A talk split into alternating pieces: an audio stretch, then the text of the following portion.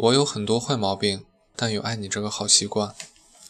热闹的 KTV 里，大家忙着唱歌、猜拳、碰杯，宣子在一旁喝着闷酒。往日里吵吵着没有安全感，在感情里胡作非为的宣子，如今什么都没了。这是宣子第二次失恋，第一次失恋要追溯到三年前了。那时候的宣子爱得热烈，异地恋。也要在每个周五下班后的夜里飞奔到对方的城市，熬了汤盛进保温壶里，宝贝似的捧着，坐两个多小时的车去探望声称发烧的男友。进了门，看到卧床的男人，正想表达心疼，被子里却钻出另一颗头来。这一路奔波，汤还是热的，心却凉了。宣子把汤一股脑泼向床上的狗男女，重重的摔上门，把屋里女人的惊叫甩在身后，逃走。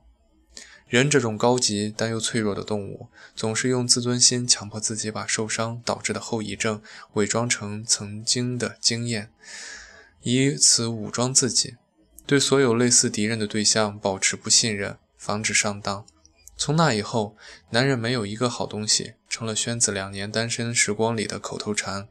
视爱情如粪土，拒绝所有男人的示好，就连喜欢的韩剧也戒了，说。那不过是爱情童话，而现实常常让我们活成警醒人的寓言故事。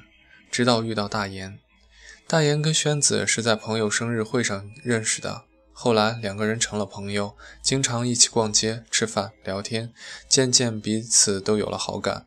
而捅破窗户纸又是在一个聚会上，宣子每次喝了酒都很健谈。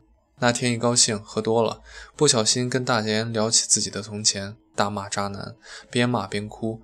大言把他抱在怀里，埋头凑在宣子耳边说：“有我在，以后没人敢欺负你。”宣子抬起头盯着大言：“那你欺负我怎么办？我不会欺负你呢。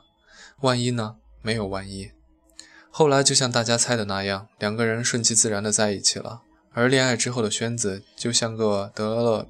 被劈腿妄想症的侦探，刚在一起的时候就把大岩的微信扫荡了一遍，稍微有可疑点的女性好友，尤其是爱发自拍的，都被宣子删了个干净。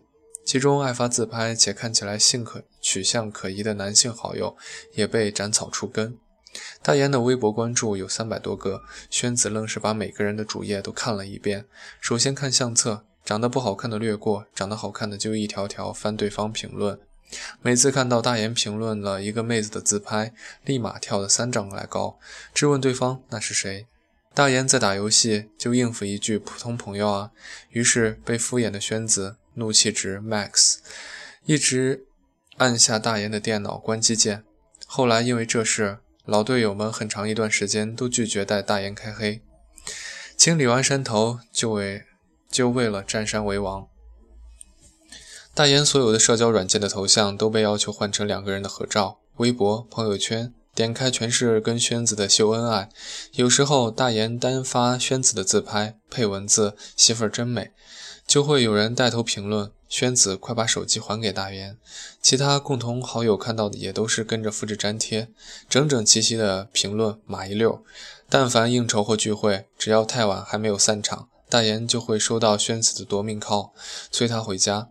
而大岩总是在电话这头笑得一脸温柔，耐心地说：“媳妇儿乖，马上就回了。”挂了电话，如果有多事的人凑过来问：“这样你不烦啊？要是我媳妇儿这样，我早翻脸了。”大岩就会挠挠后脑勺，盯着亮着的屏幕里宣子的照片，笑笑说：“不会啊，我媳妇儿这是在在乎我，为什么要烦呀？”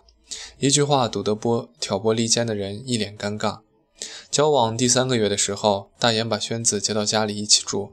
搬进去的第二天，大言加班，轩子以没人帮忙打扫卫生为借口，把我叫去他家。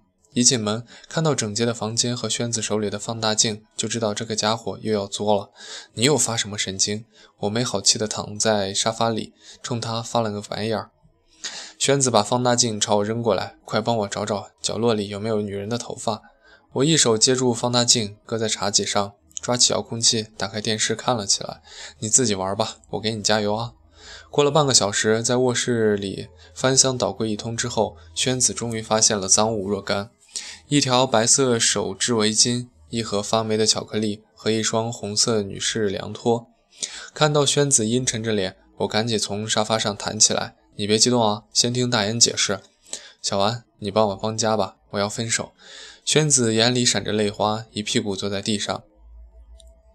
我赶紧拿起手机发微信给大岩，快回家，急。大岩每回一个好。大岩公司离家不远，十五分钟后就到家了。宣子依然石像一般的坐在地上，看着大岩回来，又开始抽泣。大岩皱着疑惑的眉头看着我，一脸怎么了的表情。我抬下下巴，指了地上的脏物。大言心领神会。媳妇儿，别哭，听我解释。这围巾和鞋都是我妈落这儿的。大言说完，试图把地上的宣子拽起来。宣子一脚踢在旁边的盒子。那这盒巧克力你怎么解释？大言弯腰拾起盒子。我屏住了呼吸，继续僵坐在沙发上。大岩缓缓地打开了盒子，里面的巧克力已经发霉了，能明显看出来是手工做的。上面用彩色的巧克力写着大岩的名字，还涂了乱七八糟的桃心。大岩面无表情。找准了垃圾桶，一股脑扔了进去。大岩说：“巧克力确实是前任送的，但只是忘了扔，没别的意思。”宣子说：“放屁，你就是忘不了，忘忘了的话，坏了怎么不扔？”两个人拉锯似的争论了几个来回，我在一边不知道说什么好，帮谁都不是，觉得尴尬，于是找借口溜开了。后来听说两个人冷战了三天，而事情迎来了转机，是第四天，大岩他妈去探望小两口。老太太一进门，大岩赶紧接过大包小包的土特产，宣子也动身去鞋柜取拖鞋，拿了双崭新的递到老太太面前。老太太正乐呵着准备接过去，看到一旁的红色拖鞋，拿起来穿上，对宣子笑笑：“糟蹋新的干嘛？我这双旧的不在呢吗？”宣子用余光瞄到大岩，咧着嘴笑，脸上的表情分明在说：“看吧，我没骗你。”这么久以来，宣子处处严防侦查，但从来没有发现过大言跟任何女人有过暧昧。大言原来的异性朋友也都因为宣子而断绝了来往。但是有个女人一直被宣子视为情敌，大言的前女友。大言跟前任谈了三年，曾经已经到了谈婚论嫁的地步，情侣之间该经历的都经历了。后来因为女方出国读书，把大言甩了。宣子总担心有一天对方回国了，两人会重修旧好。于是，这成了大言的人生污点。毕竟三年前在自己心爱的人枕边探出脑袋的，也是称之为前任的存在。在刚喜欢上宣子的时候，大言就自觉地把所有关于前任的东西删了，手机相册、QQ 空间、朋友圈、微博，一个不留。有次宣子吵着宣子吵着要看大任前任的照片，大言也是缺心眼，真找出来照片发给宣子看。宣子一看不得了。这前任竟如此美，气不打一处来。于是大言又被扣上了对前任念念不忘的帽子。宣子说：“还存着前任的照片，不是念念不忘是什么？”大言说：“我没存，我从他人人网上找的。”宣子不依不饶：“呜呜呜！可是你还是记得对方的网名。”大言崩溃了：“人人网是实名啊，岂能分个手就把人名字给忘了？”嗯。五一假期，两个人休了年假去海南玩。第一天都开开心心的，直到第二天去了天涯海角。宣子问大雁：“你以前来过这里吗？”大雁说：“来过呀。”宣子掐指一算，大雁上次来的时间跟前任还在一起，又不得了了。说你带他来过这儿，还带我来干嘛？于是立刻订了回程的机票，当晚飞回了北京。假期旅行泡汤。回北京之后，窝在我家里哭，说真他妈后悔，明明好好的假期，为什么要作死？放着阳光沙滩，海浪不要，要回北京吸霾。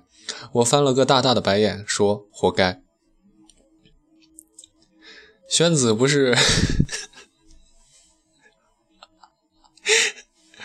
宣子不是不知道自己作，每次闹完了，意识到自己的错误，又去跟大言道歉。宣子说：“我就是太没安全感了。”表达在乎的方式不对，大岩说：“媳妇儿，我知道，我不怪你，我理解你。”大岩是个真的理解宣子的人。在他九岁那年，父亲丢下他们母子，带着别的女人跑了，从此音信全无。作为家里仅剩的男人，大言比同龄人早熟的早，用小小的手掌给身边这个被抛弃的女人擦眼泪，用稚嫩的肩膀扛起男人的担当。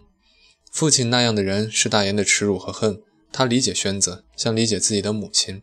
我经常劝，我经常劝宣子别老作死，大言是个好男人，但宣子每次都摇头晃脑地答应着，理智却总跟不上行为。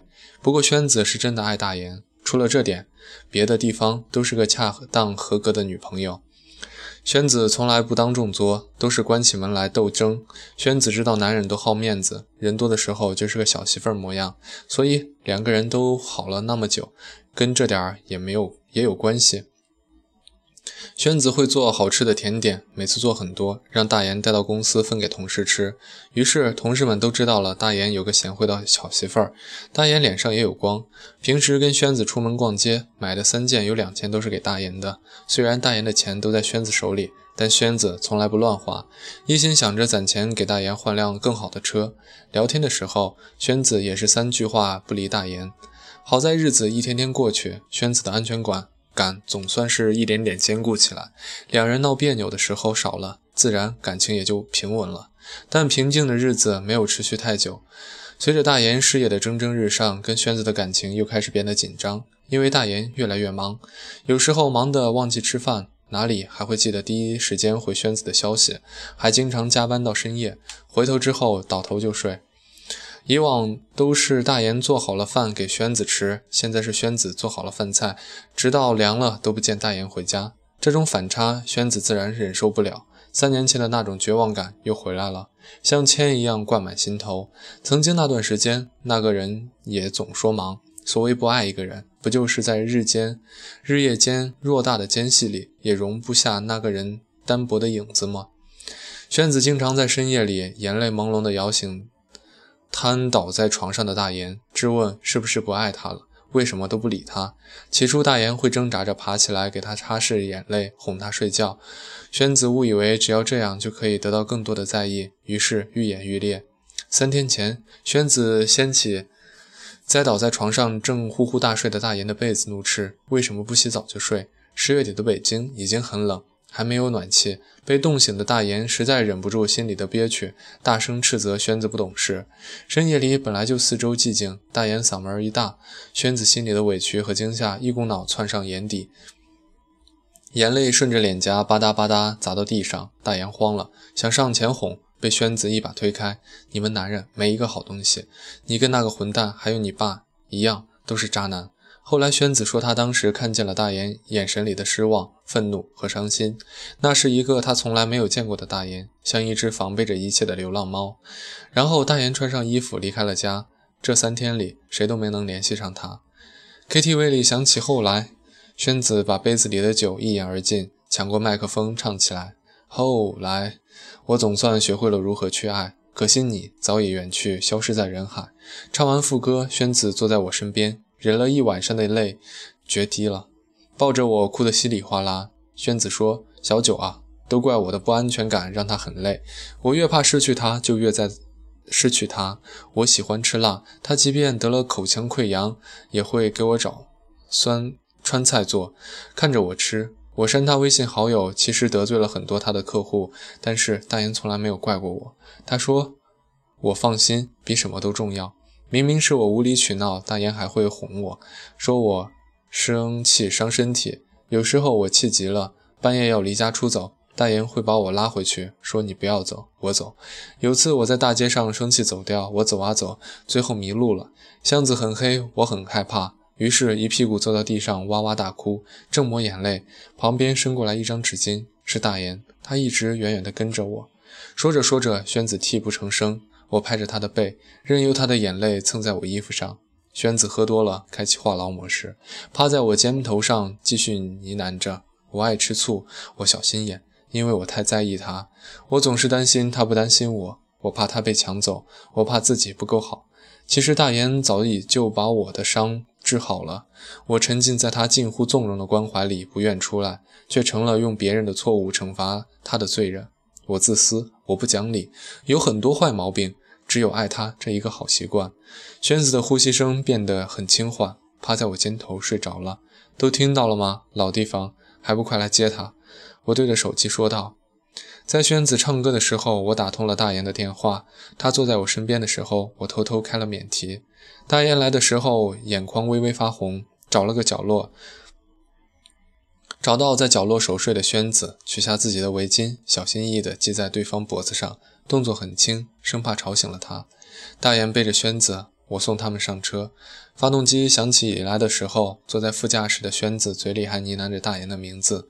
大言把外套盖在他身上，心疼的眼神和宣子小孩一样的脸凑在一起。恍惚间，我觉得他们更像一对父女。大岩摇下车窗，跟我挥手说再见的时候，宣子醒了，迷迷糊糊地睁开眼，发现身边的是大岩，瞬间从车座上弹起来，凑过去死死搂住对方的脖子，哽咽着说不出话来。我冲着车窗喊道：“一定要好好的呀，一直要幸福下去。”像同学路上的寄语一般的两句话，朴质而真诚。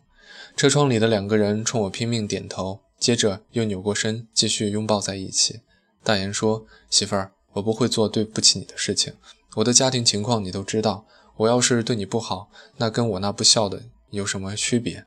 我妈都交代了，要是敢对不起你，就没有我这个儿子。宣子扑哧破涕为笑，眨巴着眼睛盯着大言。那无论怎样，你都不会离开我了，是吗？当然不是了，除非，除非什么？除非你不要我了。你俩感情是在演情深深雨蒙蒙呢？要秀恩爱，回家秀去。我假装生气了，做了个呕吐的表情。大言转头咧嘴笑，然后踩下了油门。都说两个人相处久了，关系就会变成血浓于水的亲情，变成一种习惯。他的刁，他的刁蛮任性，他的自私多疑，他的不可理喻，那些令人生厌的缺点，在生活里横行霸道，却又让人割舍不掉。生气的时候想要全丢掉，然而一转身少了他的影子。又觉得生活空荡荡。宣子是幸运的，他那些近近乎于偏执的小任性，被大言宽厚温暖的肩膀承载起来，像一颗脆弱的种子，没有生在岩石缝，没有溺在池水间，而是落在了温润的湿的泥土里。生长的时候，一定会被破土而出的痛惊醒，但早晚会开出花来。而现在。已经发芽了。所谓安慰感，所谓安全感，不过是自己的心魔。存亡都由心定。我们现在或曾经也像宣子，没安全感，又总是找不到恋爱的法门。每次想引起对方关注，却用了错的方式，抓得越紧，丢失的越快。但幸运的话，你会遇到一个人，他给你包容，带你成长，温柔地将你驯服，就像小王子和狐狸。如果你说，不是每只狐狸都会遇到它的小王子，那么你可以做小王子呀。